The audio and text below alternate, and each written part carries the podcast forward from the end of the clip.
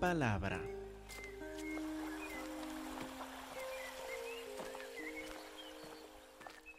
Hermanos, lleguemos a Mateo 27, versículo 32. Mateo 27, 32. Donde queremos examinar bien este pasaje de versículo 32 hasta versículo 57, Dios mediante.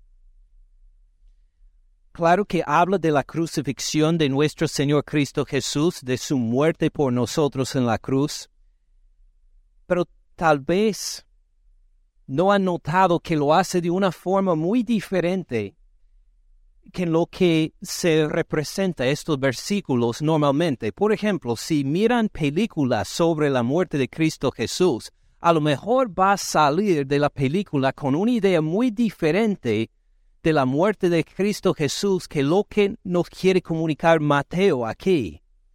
Mateo no pone mucha atención al dolor de Jesús. No pone mucha atención al dolor físico, al sufrimiento físico y emocional. No habla de cómo la sangre salpicaba a los soldados alrededor o cómo él goteaba sangre mientras estaba clavado la cruz. Mateo no explica estas cosas.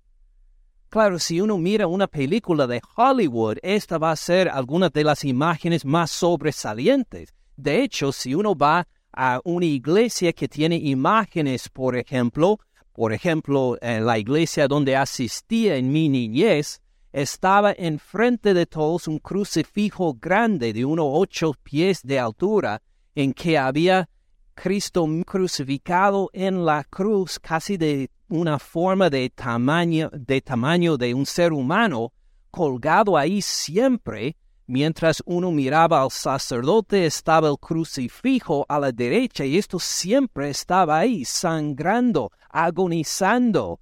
Y esta es la imagen que muchas veces por las películas o por las imágenes que uno tiene de la muerte de Cristo Jesús, pero Mateo no concentra en la muerte de Cristo Jesús de esta forma. De su tortura, de lo que sufrió físicamente, resume en solo una palabra. Una palabra nada más. Ven en versículo 36 donde dice cuando le hubieron crucificado. Así describe su crucifixión. De clavarle a la cruz, de levantarlo y todo esto que en una película ponen describiendo los detalles verdaderos según otros, otras escrituras históricas de la época de una crucifixión. Todo esto que hacen resaltar en una película, Mateo lo dice cuando le hubieron crucificado. Ni es el centro de la frase. Simplemente pasa por encima todo este dolor físico. En el griego del Nuevo Testamento es una palabra nada más traducido aquí en español como cuatro palabras, cuando le hubieron crucificado. En el griego una palabra nada más para hablar de todo este dolor físico. ¿Qué quiere Mateo que entendamos de la muerte de Cristo Jesús en la cruz entonces? Si Él no nos quiere dar un retrato del cuerpo de Jesús sangrando en agonía ahí, ¿qué quiere que entendamos de su muerte por nosotros? Esto es lo que deseamos ver. Lo que sobresale, hay por lo menos dos cosas que sobresalen del relato de Mateo de la muerte de Cristo Jesús.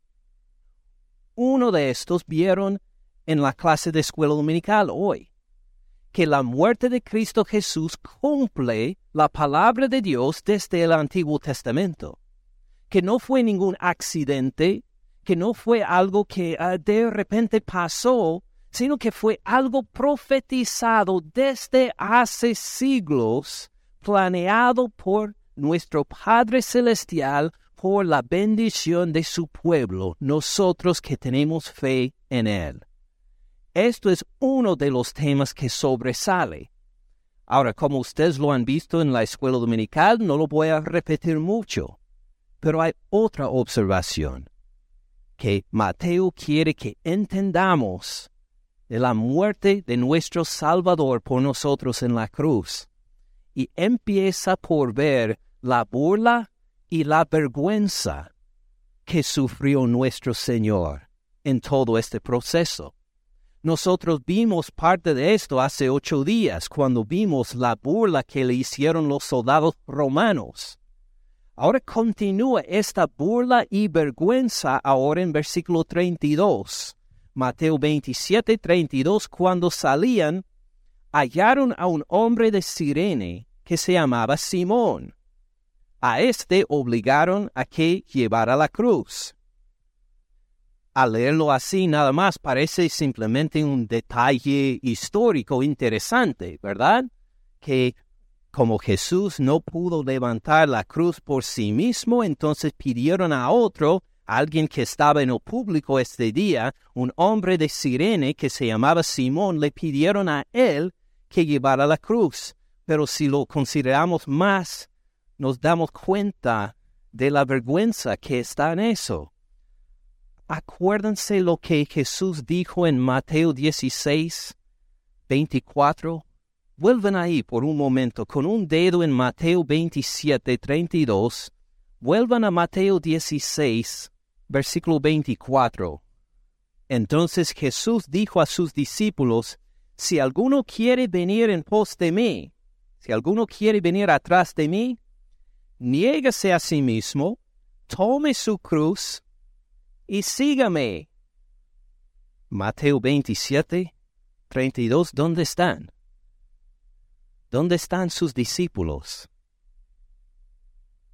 Deben estar ahí Pedro, Juan, Jacobo, alguno de ellos. La noche antes de este versículo, decían que lo seguirían hasta la muerte. ¿Dónde están? ¿Qué clase de maestro es este Jesús? Tres años invirtió en sus discípulos, diariamente vivían con él, comían con él, hacían milagros con él, vieron con sus propios ojos tantos milagros, predicaron con él. En este entrenamiento intensivo de tres años logró que en su momento de más necesidad física todos lo han abandonado. ¿Qué clase de maestro es este? ¿Qué clase de ministerio? ¡Qué vergüenza! A tal punto que tienen que escoger algún señor desconocido que venga ahí para llevar la cruz de este, porque nadie le acompaña a este maestro en su necesidad. Y esta vergüenza continúa en los próximos versículos también. Versículo 35. Cuando le hubieron crucificado, el énfasis ni estando en la crucifixión, sino en lo que sigue después, repartieron entre sí sus vestidos, echando suertes para que se cumpliera lo dicho por el profeta. Jesús estaba crucificado como era normal en esa época, desnudo. O oh, en el crucifijo en, mi, en la iglesia de mi, de mi niñez, Cristo no estaba desnudo en la cruz porque esto no se, no se quiere hacer lucir públicamente. Ah, entonces estaba cubierta, estaban cubiertas las caderas de Jesús con alguna ropa, pero le quitaron la ropa para repartirlo entre los soldados. Un una crucifixión normalmente significaba que el crucificado estaba desnudo en público delante de todos. Más vergüenza también. Versículo 36, sentados les guardaban ahí, le guardaban ahí. Pero ya en versículo 37, la vergüenza continúa, pero empieza a ser transformada. No hay respuesta a la vergüenza de versículo 32 ni al versículo 35 pero de repente entrando en versículo 37, cuando Jesucristo ya está clavado en la cruz, todavía sigue la vergüenza, pero empieza a surgir en esta vergüenza otro mensaje. Entra otro mensaje a descubrirse a pesar de la vergüenza. Por ejemplo, versículo 37, pusieron sobre su cabeza su causa escrita. Este es Jesús, el rey de los judíos. Ahora, de este letrero puesto en la cruz, ¿cuál era el motivo de este letrero? Pues de burlarse de Jesús. Imagine, así es el rey. Mire, este Señor desnudo, crucificado delante de todos, que no se puede bajar de ahí ni por un momento, este es un rey. Era para insultar a Jesús y para insultar a los judíos también. Es el rey de los judíos.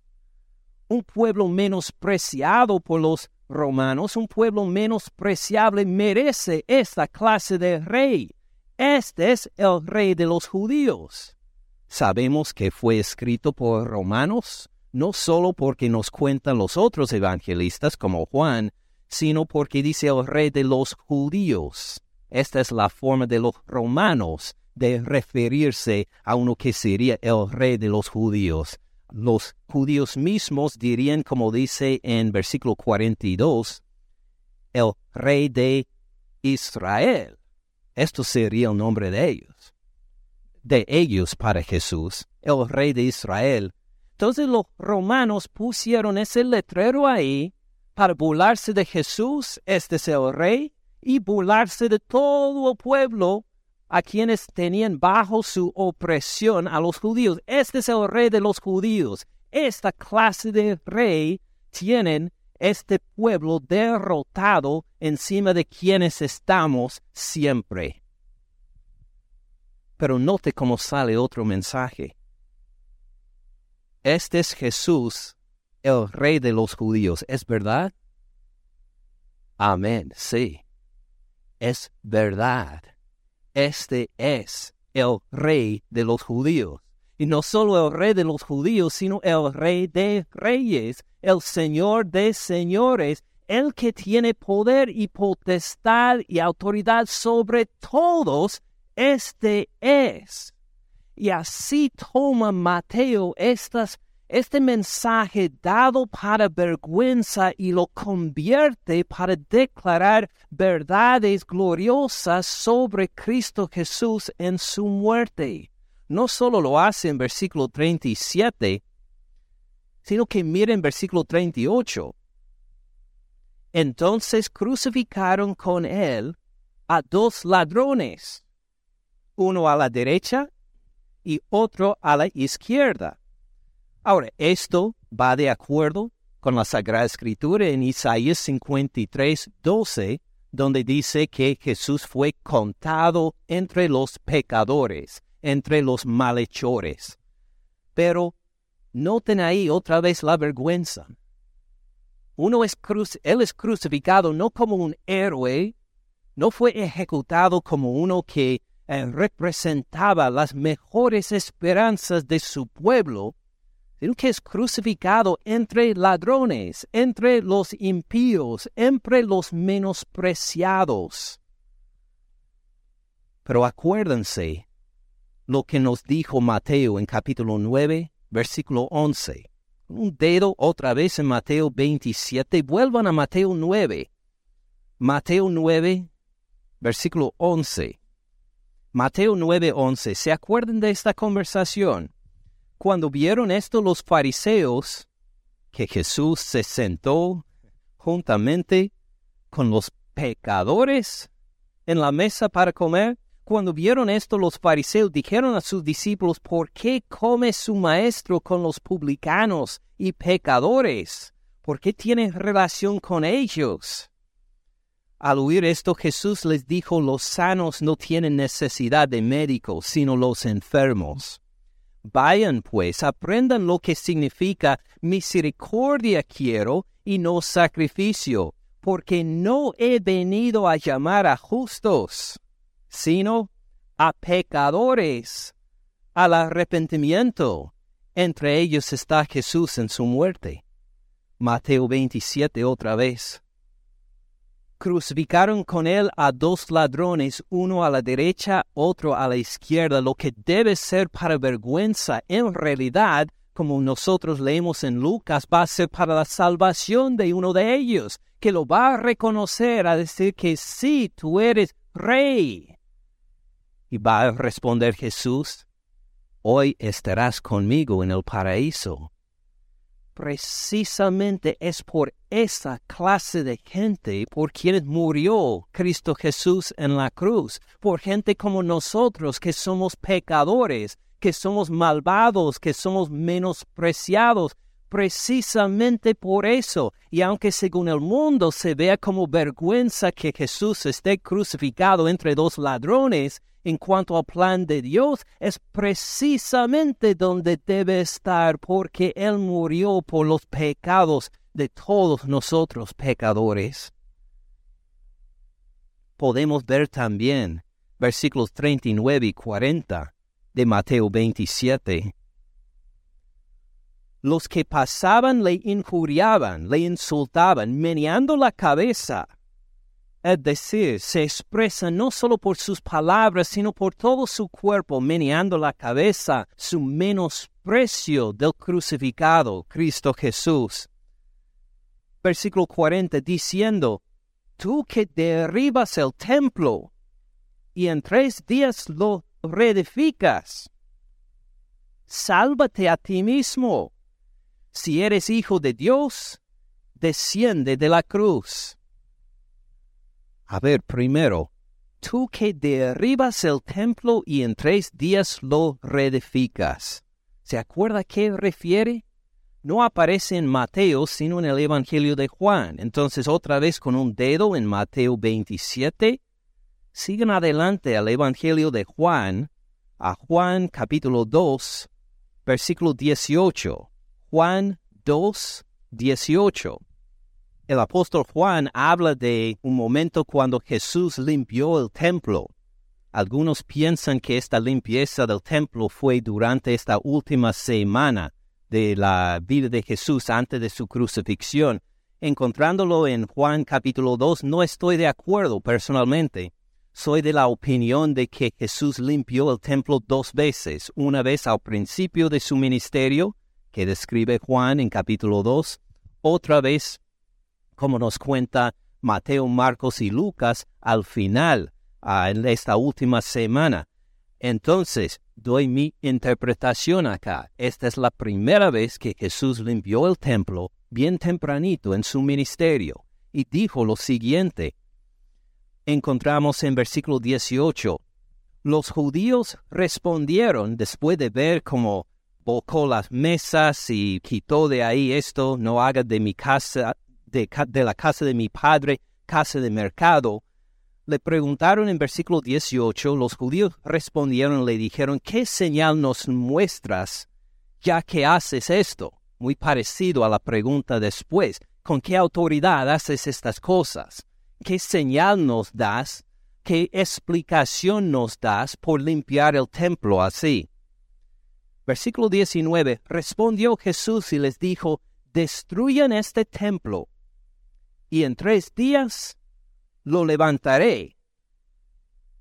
Versículo 20, dijeron luego los judíos, en cuarenta y seis años fue edificado este templo, y tú en tres días lo levantarás.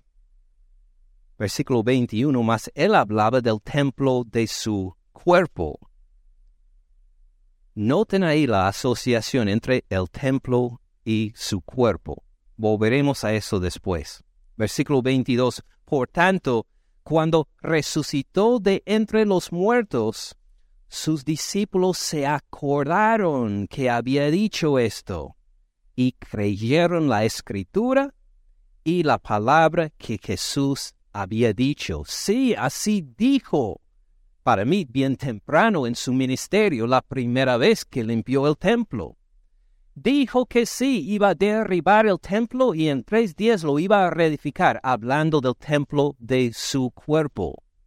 Ahora, Volvamos entonces a Mateo 27 y vemos que han convertido esta escena sus enemigos en burla. Ahora que está crucificado, ahora que se ve en su debilidad, incapacitado aparentemente para salir de la cruz, le dicen, versículo 40 de Mateo 27, tú que derribas el templo y en tres días lo reedificas, sálvate a ti mismo, ibas a hacer algo mucho más difícil. Ibas a derribar este templo que nos tocó 46 años construir y lo ibas a levantar en tres días. Claro que ellos no entendían la lección, pero noten dos cosas. Primero, es verdad, hablando de su cuerpo. Es verdad que va a ser destruido este cuerpo y en tres días lo levantará. Este cuerpo va a ser cadáver y en tres días será resucitado, pero note bien la conexión entre templo y cuerpo. Tú que derribas el templo, ¿Jesús iba a derribar el templo? Pues claro que sí, como vimos en Mateo 24. ¿Se acuerdan? como él será vindicado por Dios cuando lleguen las tropas extranjeras alrededor del templo para destruirlo. ¿En dónde va a ser el centro de la adoración de sus discípulos entonces, si no hay templo? ¿Qué va a ser el blanco de nuestra adoración? El cuerpo de Cristo Jesús el que murió en la cruz por nosotros, el que resucitó de los muertos, el que ascendió al Padre, el que fue vindicado en la destrucción del templo en el año 70 después de su, después de su nacimiento, y el que será vindicado cuando vuelva por nosotros también para recibirnos, el que ahora es el centro de nuestra alabanza y de nuestra adoración, adoramos no a un edificio destruido en Jerusalén, adoramos al Señor Cristo Jesús, que murió por nuestros pecados y que resucitó al tercer día. ¿Derribó el templo? Claro que sí, física y espiritualmente. ¿No esperamos que se vuelva a construir el templo en Jerusalén? Este no es nuestra esperanza.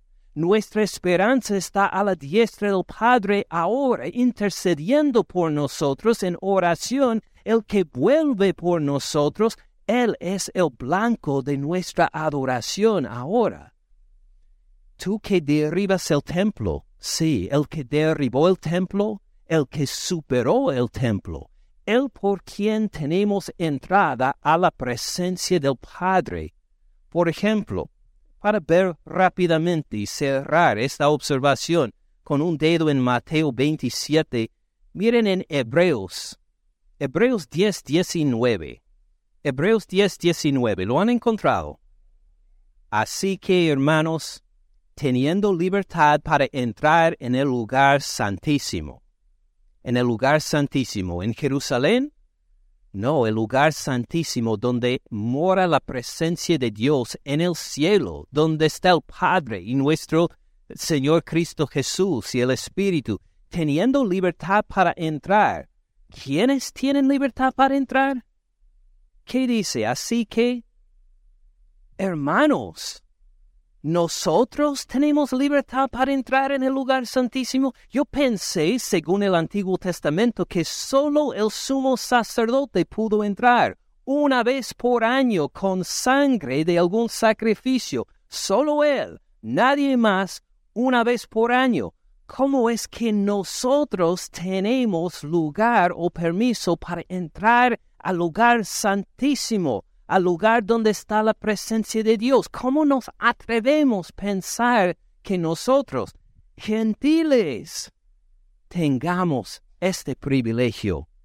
Sí que hermanos, teniendo libertad para entrar en el lugar santísimo por la sangre de Jesucristo, no la sangre de un animal como en los tiempos antiguos, con la sangre de Cristo Jesús, por el camino nuevo nuevo y vivo, un camino vivo. ¿Qué será un camino vivo? Que uno pisará sobre el asfalto y luego va a gritar de dolor el asfalto. Camino vivo, ¿qué quiere decir esto? No, es un camino, pero Cristo no murió únicamente por nuestros pecados, sino que resucitó, vive. En ese sentido, Cristo Jesús es un camino nuevo y vivo también. Por el camino nuevo y vivo que Él nos abrió a través del velo. Volveremos a esto en unos versículos. Él nos abrió a través del velo, esto es su carne. Teniendo un gran sacerdote sobre la casa de Dios, ¿quién es nuestro gran sacerdote sobre la casa de, de Dios? Cristo Jesús, como nos explica en toda la carta a los hebreos.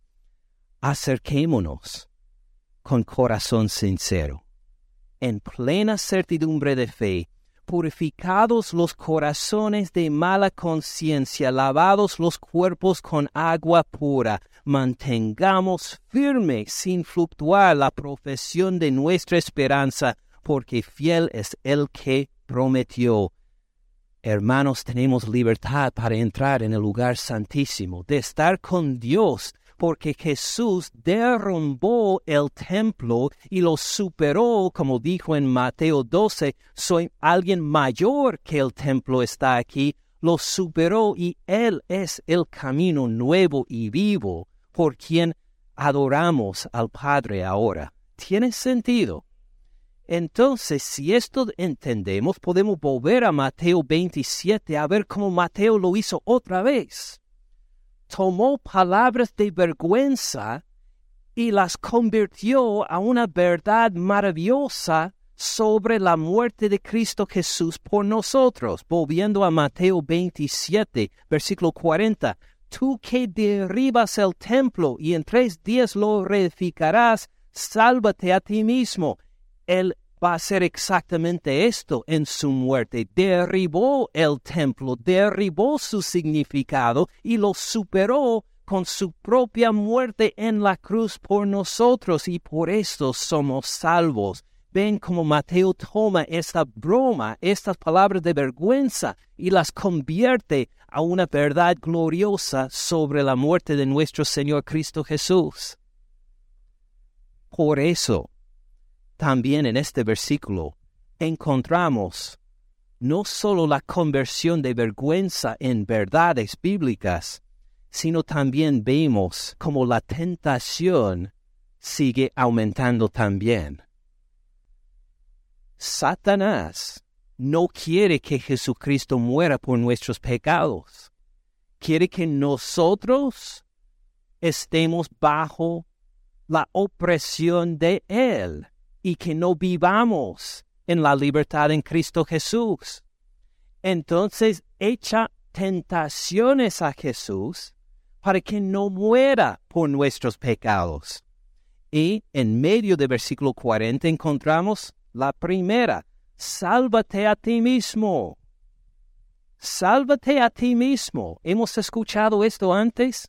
Sí. Vuelvan, por ejemplo, a Mateo 16 a Mateo 16 otra vez, pero esta vez en versículo 21. Mateo 16, 21. Aquí Jesús les reveló a sus discípulos por, por, primera vez de su muerte que le esperaba en la cruz. Desde entonces comenzó Jesús a declarar a sus discípulos que le era necesario ir a Jerusalén padecer mucho de los ancianos, de los principales sacerdotes y de los escribas y ser muerto y resucitar al tercer día. Versículo 22. Entonces Pedro, tomándolo aparte, comenzó a reconvenirle, comenzó a reprenderle, diciendo, Señor, ten compasión de ti. En ninguna manera esto te acontezca igual como vimos, o muy parecido a lo que vimos en Mateo 27, cuando le dicen, sálvate a ti mismo. Piensa en ti mismo, Jesús. Así dijo Pedro, Señor, ten compasión de ti mismo. Sálvate a ti mismo. ¿Se acuerdan cómo reaccionó Jesús a esto en capítulo 16? Leo el versículo siguiente, versículo 23. Él volviéndose dijo a Pedro, Quítate de delante de mí, Satanás.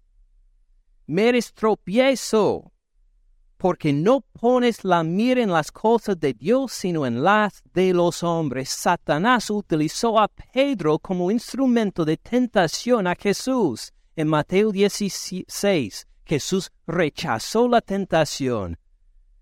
Pero Satanás intenta otra vez en Mateo 27, utilizando esta gente que lo mira crucificado, tentándole con lo mismo. Sálvate a ti mismo.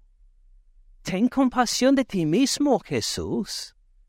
Ah, por favor, sal de la cruz. Si eres hijo de Dios, desciende de la cruz. ¿Algo parecido hemos escuchado antes? Sí, miren Mateo capítulo 4. Mateo 4, versículo 6. La segunda tentación de Satanás. Le dijo, si eres hijo de Dios, las mismas palabras que va a escuchar en Mateo 27. Si eres hijo de Dios, échate abajo. ¿Qué es otra forma de decir échate abajo? Desciende. Échate abajo porque escrito está, a sus ángeles mandará acerca de ti, en sus manos te sostendrán, para que no tropieces tu pie en piedra. Jesús le dijo, escrito está también, no tentarás al Señor tu Dios. Satanás vuelve ahora para tentarle por medio de esa gente en Mateo 27:40. Si eres hijo de Dios, échate abajo de la cruz, desciende de la cruz. Como ahora ha llegado el momento clave de nuestra salvación, Satanás no se queda tranquilo, sino que se entra ahí para poder con toda su capacidad tentarle a Jesús que baje de la cruz y no logre nuestra salvación. Versículo 41 de Mateo 27. De esta manera también los principales sacerdotes, escarneciéndole con los escribas y los fariseos y los ancianos, fíjense, ¿dónde, estaban, ¿dónde deben estar estos señores? Es el día de la Pascua, ¿dónde deben estar? En el templo, supervisando los sacrificios, ¿verdad? Pero ¿dónde se encuentra? Fuera del templo para hacer burla a Jesús algo ha sido de una más importancia que lo que pasaba en el templo esta tarde y ellos están intentando bajar a Jesús de esta cruz. De esta manera también los principales sacerdotes, escarneciéndole con los escribas y los fariseos y los ancianos, decían, a otros salvó, a sí mismo no puede salvar otros salvó, a sí mismo no se puede salvar. Primero note bien la vergüenza en esto, que están hablando entre sí los principales sacerdotes de Jesús como si Él no estuviera, como si Él no escuchara. ¿Han escuchado a veces cuando uno insulta a otro pero no quiere hacerlo a su cara? Entonces habla con un compañero y dice algo que el otro puede escuchar, pero como si le hablan como si no estuviera. Así hacen los sumos, el sumo sacerdote acá y los demás. A otros salvó, no a otros salvaste, sino como hablando entre a otros salvó este. A sí mismo no puede salvar. ¿Se acuerdan lo que significa el nombre Jesús? Mateo 1.23. Vuelvan a esto rápidamente. 1.21, disculpe, Mateo 1.21. Y dará a luz un hijo, llamará su nombre Jesús. Algunos lo pueden decir sin mirar la palabra, ¿verdad? Porque se acuerdan por memoria cómo sale. Porque él salvará a su pueblo de sus pecados. Esto significa Jesús, Jehová salva le dieron este nombre porque Él salvará a su pueblo de sus pecados. Entonces ahora en Mateo 27, cuando dice los principales sacerdotes, a otros salvó. Así es. Es verdad. A otros salvó por su muerte en la cruz por nosotros. Esto fue su propósito en venir. Ellos son tan ciegos que no lo ven. Pero este es precisamente el propósito de Dios de salvar a otros por medio de Él. Si tuviéramos tiempo, volveríamos a ver Mateo 20, donde Él dice que vino para redimir, para dar su vida en rescate para muchos. Precisamente, sin darse cuenta, estos estos sacerdotes principales están declarando teología cristiana firmes de la fe, pero ellos lo hacen cegados por Satanás, pensando que bromean del Señor Jesús, pero en realidad hacen lucir verdades maravillosas sobre Él. Confío en Dios digo, confió, versículo 43, confió en Dios, líbrele ahora si le quiere, porque ha dicho, soy hijo de Dios. ¿Dijo Jesús que es hijo de Dios? Sí. ¿Es verdad? Claro que sí, aunque ellos no lo creen, es verdad. No solo esto, ¿se acuerdan Mateo 3 cuando Jesús fue bautizado? ¿Quién llamó a Jesús mi Hijo amado en quien está mi complacencia. El Padre, nuestro Padre Celestial, declaró que este Jesús es su Hijo amado en quien tiene complacencia. Otra vez, Mateo tuerce estos insultos para revelar y hacer destacar la gloria de nuestro Cristo Jesús en su muerte por nosotros en la cruz. Lejos de ser un momento de vergüenza, es un momento de gran victoria para nosotros que tenemos fe en Él. Versículo 45.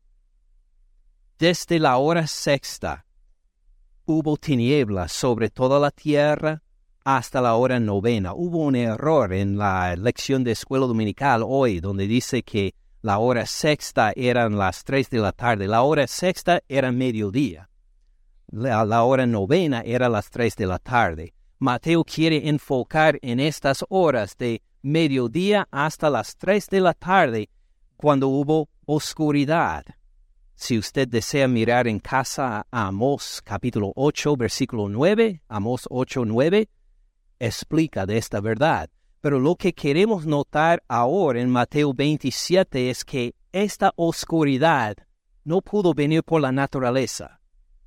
Eh, ¿Por qué? ¿No pasó un eclipse al sol? ¿No pasó la luna por el sol? No, imposible.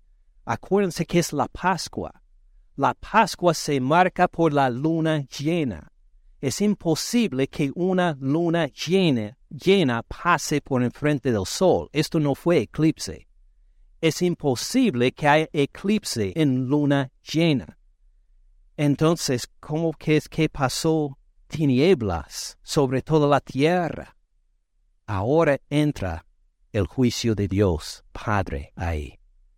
Ahora va a vindicar la muerte de Cristo Jesús, nuestro Padre. Ahora vamos a ver que Dios derrama su ira sobre su Hijo, el que tomó nuestros pecados en su cuerpo Versículo 46. Cerca de la hora novena, Jesús clamó a gran voz, diciendo, Eli, Eli, lama sabactani. Esto es, Dios mío, Dios mío, ¿por qué me has desamparado? Note bien, primero, la desesperación de Cristo Jesús en llevar nuestros pecados en su mismo ahora bajo la ira de su Padre representado en estas tinieblas y en esta tortura que sufrió por la sangre que derrama ahí en la cruz, cómo se siente Jesús el tener que llevar todas nuestras iniquidades, todas nuestras suciedades y pecados, desamparado por Dios. Y así lo expresa de acuerdo con Salmo 22.1. Dios mío, Dios mío, ¿por qué me has desamparado? ¿Cómo le llamaba Jesús a su Padre en todo el Evangelio de Mateo? Le llamaba Padre hubo una relación, una relación estrecha entre padre e hijo siempre, en todo momento. Nunca jamás le había abandonado el Padre Celestial a su hijo y su hijo siempre respondía o hablaba de él como mi Padre, Padre. ¿Le llama Padre en este versículo? No, porque se ha quebrado momentáneamente esa relación ya no le puede llamar Padre, porque lleva en sí nuestros pecados, y se siente desamparado ahora. Y por la única vez en todo el Evangelio de Mateo le llama Dios. O un título importante, pero no de tanta comunión como Padre. Dios, ¿por qué me has desamparado? pero a la vez note la perseverancia de Jesús, porque le llama Dios mío, Dios mío. No se desespera de él. Aunque se siente aplastado aún por el peso de la ira justa de Dios contra nuestros pecados, a tal punto que grita, ¿por qué me has desamparado, Dios? Añade, Dios mío, Dios mío, todavía persevero contigo, todavía tengo fe en nuestra relación. Todavía tú eres mi esperanza, Dios mío, Dios mío, ¿por qué me has desamparado? Versículo 47, como es típico en todo el Evangelio de Mateo, los que escuchan no entienden, no tienen ni idea qué está pasando. Algunos que, de los que estaban ahí al oírlo decían, a Elías llame este. Elí, Elí, está hablando a Elías, llama a Elías, quiere que el profeta Elías baje del cielo para quitarlo de la cruz. No tiene ni idea qué está pasando, como hemos visto tantas veces en este Evangelio. Entonces, versículo 48, al instante corriendo uno de ellos tomó una esponja, la empapó en vinagre, poniéndola en una caña le dio a beber pero otros le decían todavía burlando, deja, veamos si viene Elías a librarle.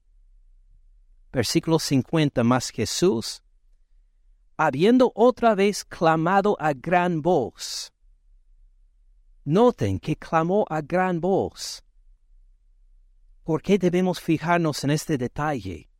Cuando uno moría por la crucifixión, se debilitaba por horas y aún por días antes de morir.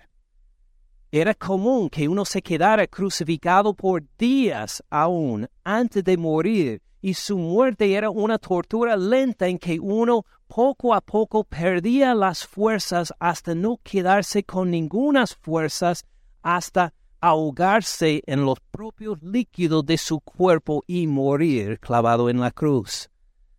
Pero Jesús no murió así, porque al final clamó a gran voz. Él murió de voluntad.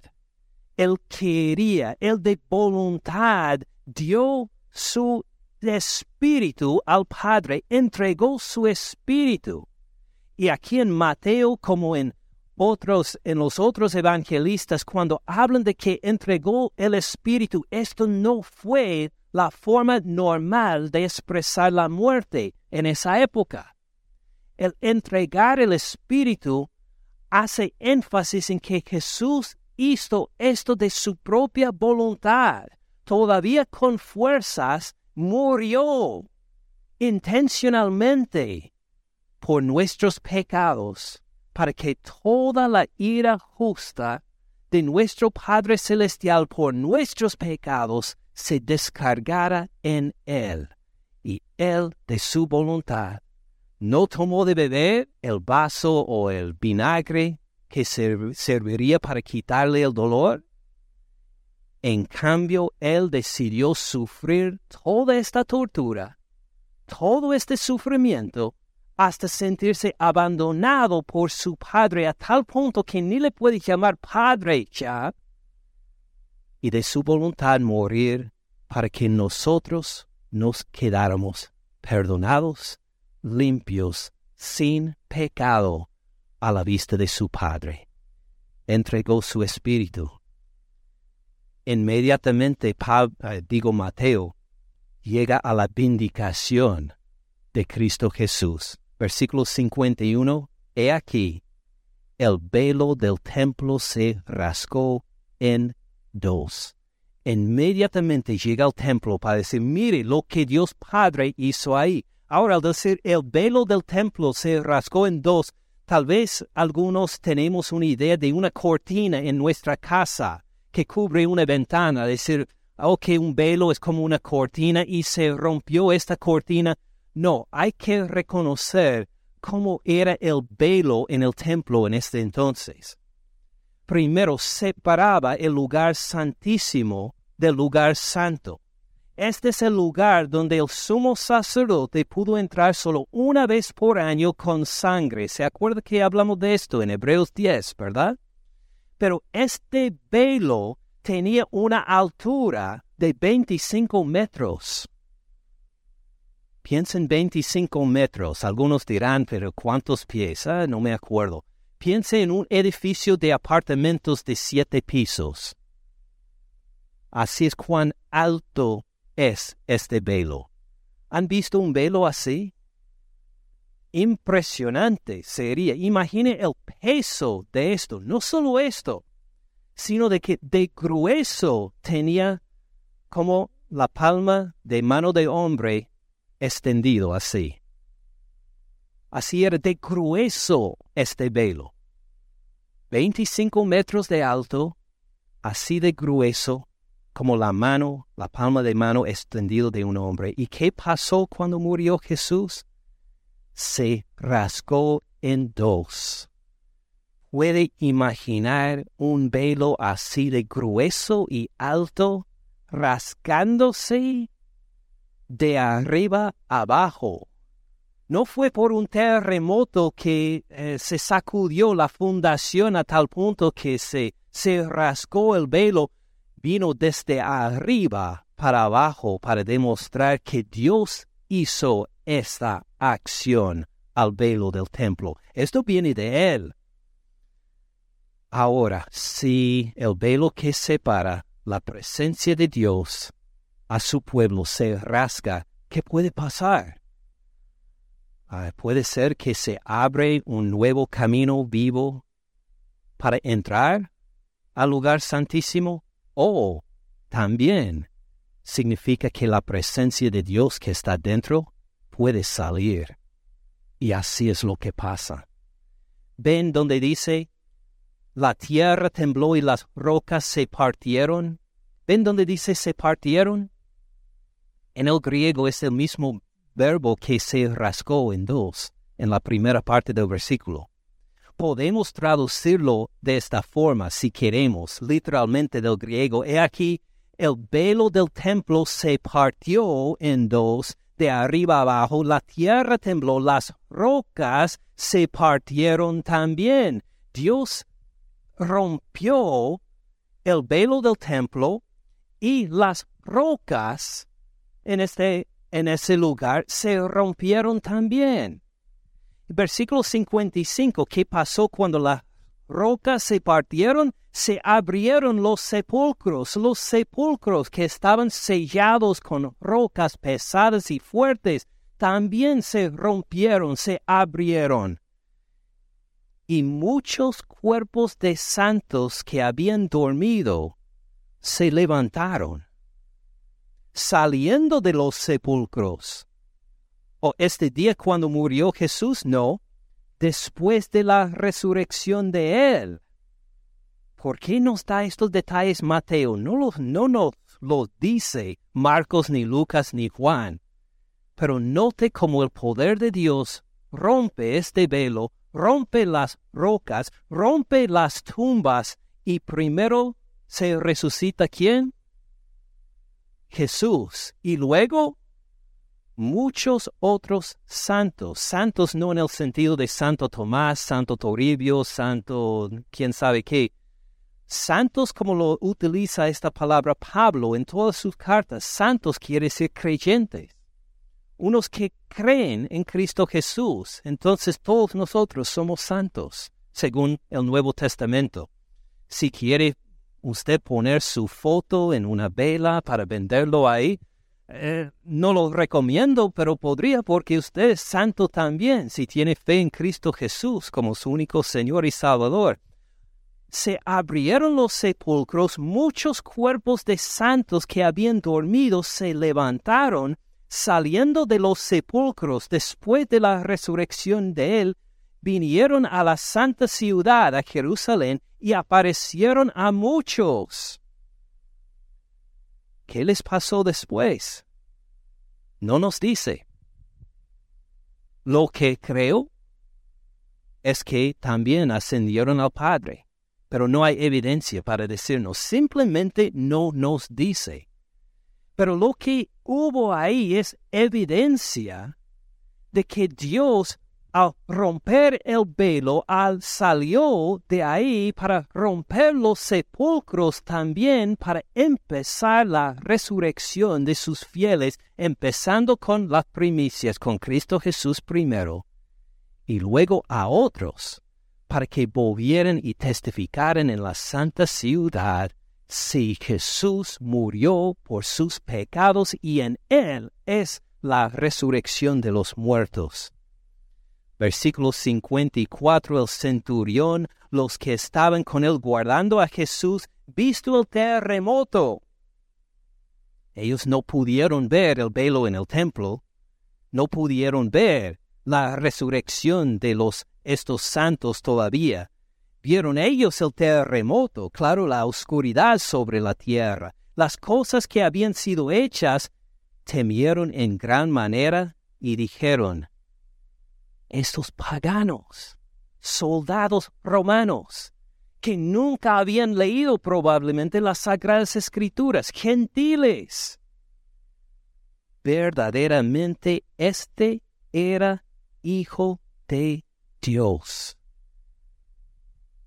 Jesús muere y de ahí el Padre empieza a vindicarlo. Rasca el velo en templo este velo enorme y grueso en dos.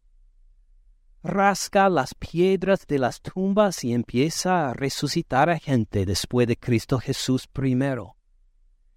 Empieza a levantar la fe en los gentiles, en los soldados que estaban ahí escarneciendo y burlándose de Jesús. Empieza a hacer nacer la fe en ellos.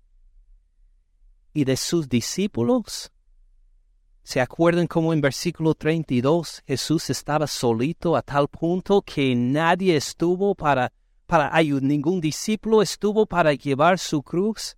Fíjense ahora en versículo 55. Estaban ahí muchas mujeres mirando de lejos. Oh sí, la palabra de Jesús todavía ha sido recibida. Hay discípulas y muchas de ellas que están presentes. Mirando de lejos, las cuales habían seguido a Jesús desde Galilea sirviéndole, todavía perseveran en su fe. Entre las cuales estaban María Magdalena, María la madre de Jacob y de José, la madre de los hijos de Zebedeo. Cuando llegó la noche, vino un hombre rico de Arimatea llamado José José. ¿Él estuvo entre los doce? ¿José de Arimatea estuvo? No. ¿Lo han mencionado antes? No. Que también había sido discípulo de Jesús. Este fue a Pilato y pidió el cuerpo de Jesús. Toda esta burla, todo este escarnio ha terminado al morir Jesús. Satanás ha sido vencido, nuestros pecados perdonados y la vindicación de Cristo Jesús empieza por romper el velo del templo, por abrir los sepulcros, por la resurrección de Jesús y la resurrección de otros, por ver que a pesar de que sus discípulos más cercanos lo han abandonado, todavía hay muchos más que perseveren en su fe. El reino de Dios no puede ser parado. Al momento que Cristo Jesús murió por nuestros pecados, ganó la victoria. De ahí en adelante el reino de Dios va entrando para todas las naciones, para todas las generaciones de ahora por dos mil años. Seguimos adorando a este Señor crucificado por nuestros pecados hace dos mil años, porque el reino de Dios es imparable, nadie lo puede detener. Ahora que Cristo Jesús ha muerto por nuestros pecados, esto seguimos celebrando en la Santa Cena. Padre Celestial, gracias por poner tantos detalles de mucho significado en la muerte de Cristo Jesús por nosotros, a ver que era mucho más que una escena de vergüenza, mucho más que una escena de dolor, sino una escena de victoria también, de la, de la victoria de tu Hijo Jesús sobre Satanás, sobre nuestro pecado y iniquidad y sobre la muerte. Y que tu poder ahora ha salido del lugar santísimo, donde se rompió el velo y hasta ha llegado a empezar a resucitar a muertos, ha empezado a hacer nacer la fe en gente que no tenía nada que ver contigo antes, ha empezado a extenderse aún por todas las naciones y en todas las generaciones. Gracias Padre Celestial por permitirnos ver algo de la gloria de tu Hijo Jesús en su muerte. Por favor, al celebrar ahora la Santa Cena, que sea con solemnidad, santidad y con gozo, gran gozo en la muerte de Cristo Jesús, que ahora ponemos en mente, en memoria, para celebrar esta victoria. En el nombre de tu Hijo Jesús oramos. Amén. Gracias por escuchar al pastor Ken en este mensaje. Para más recursos, visite caminandoensupalabra.org.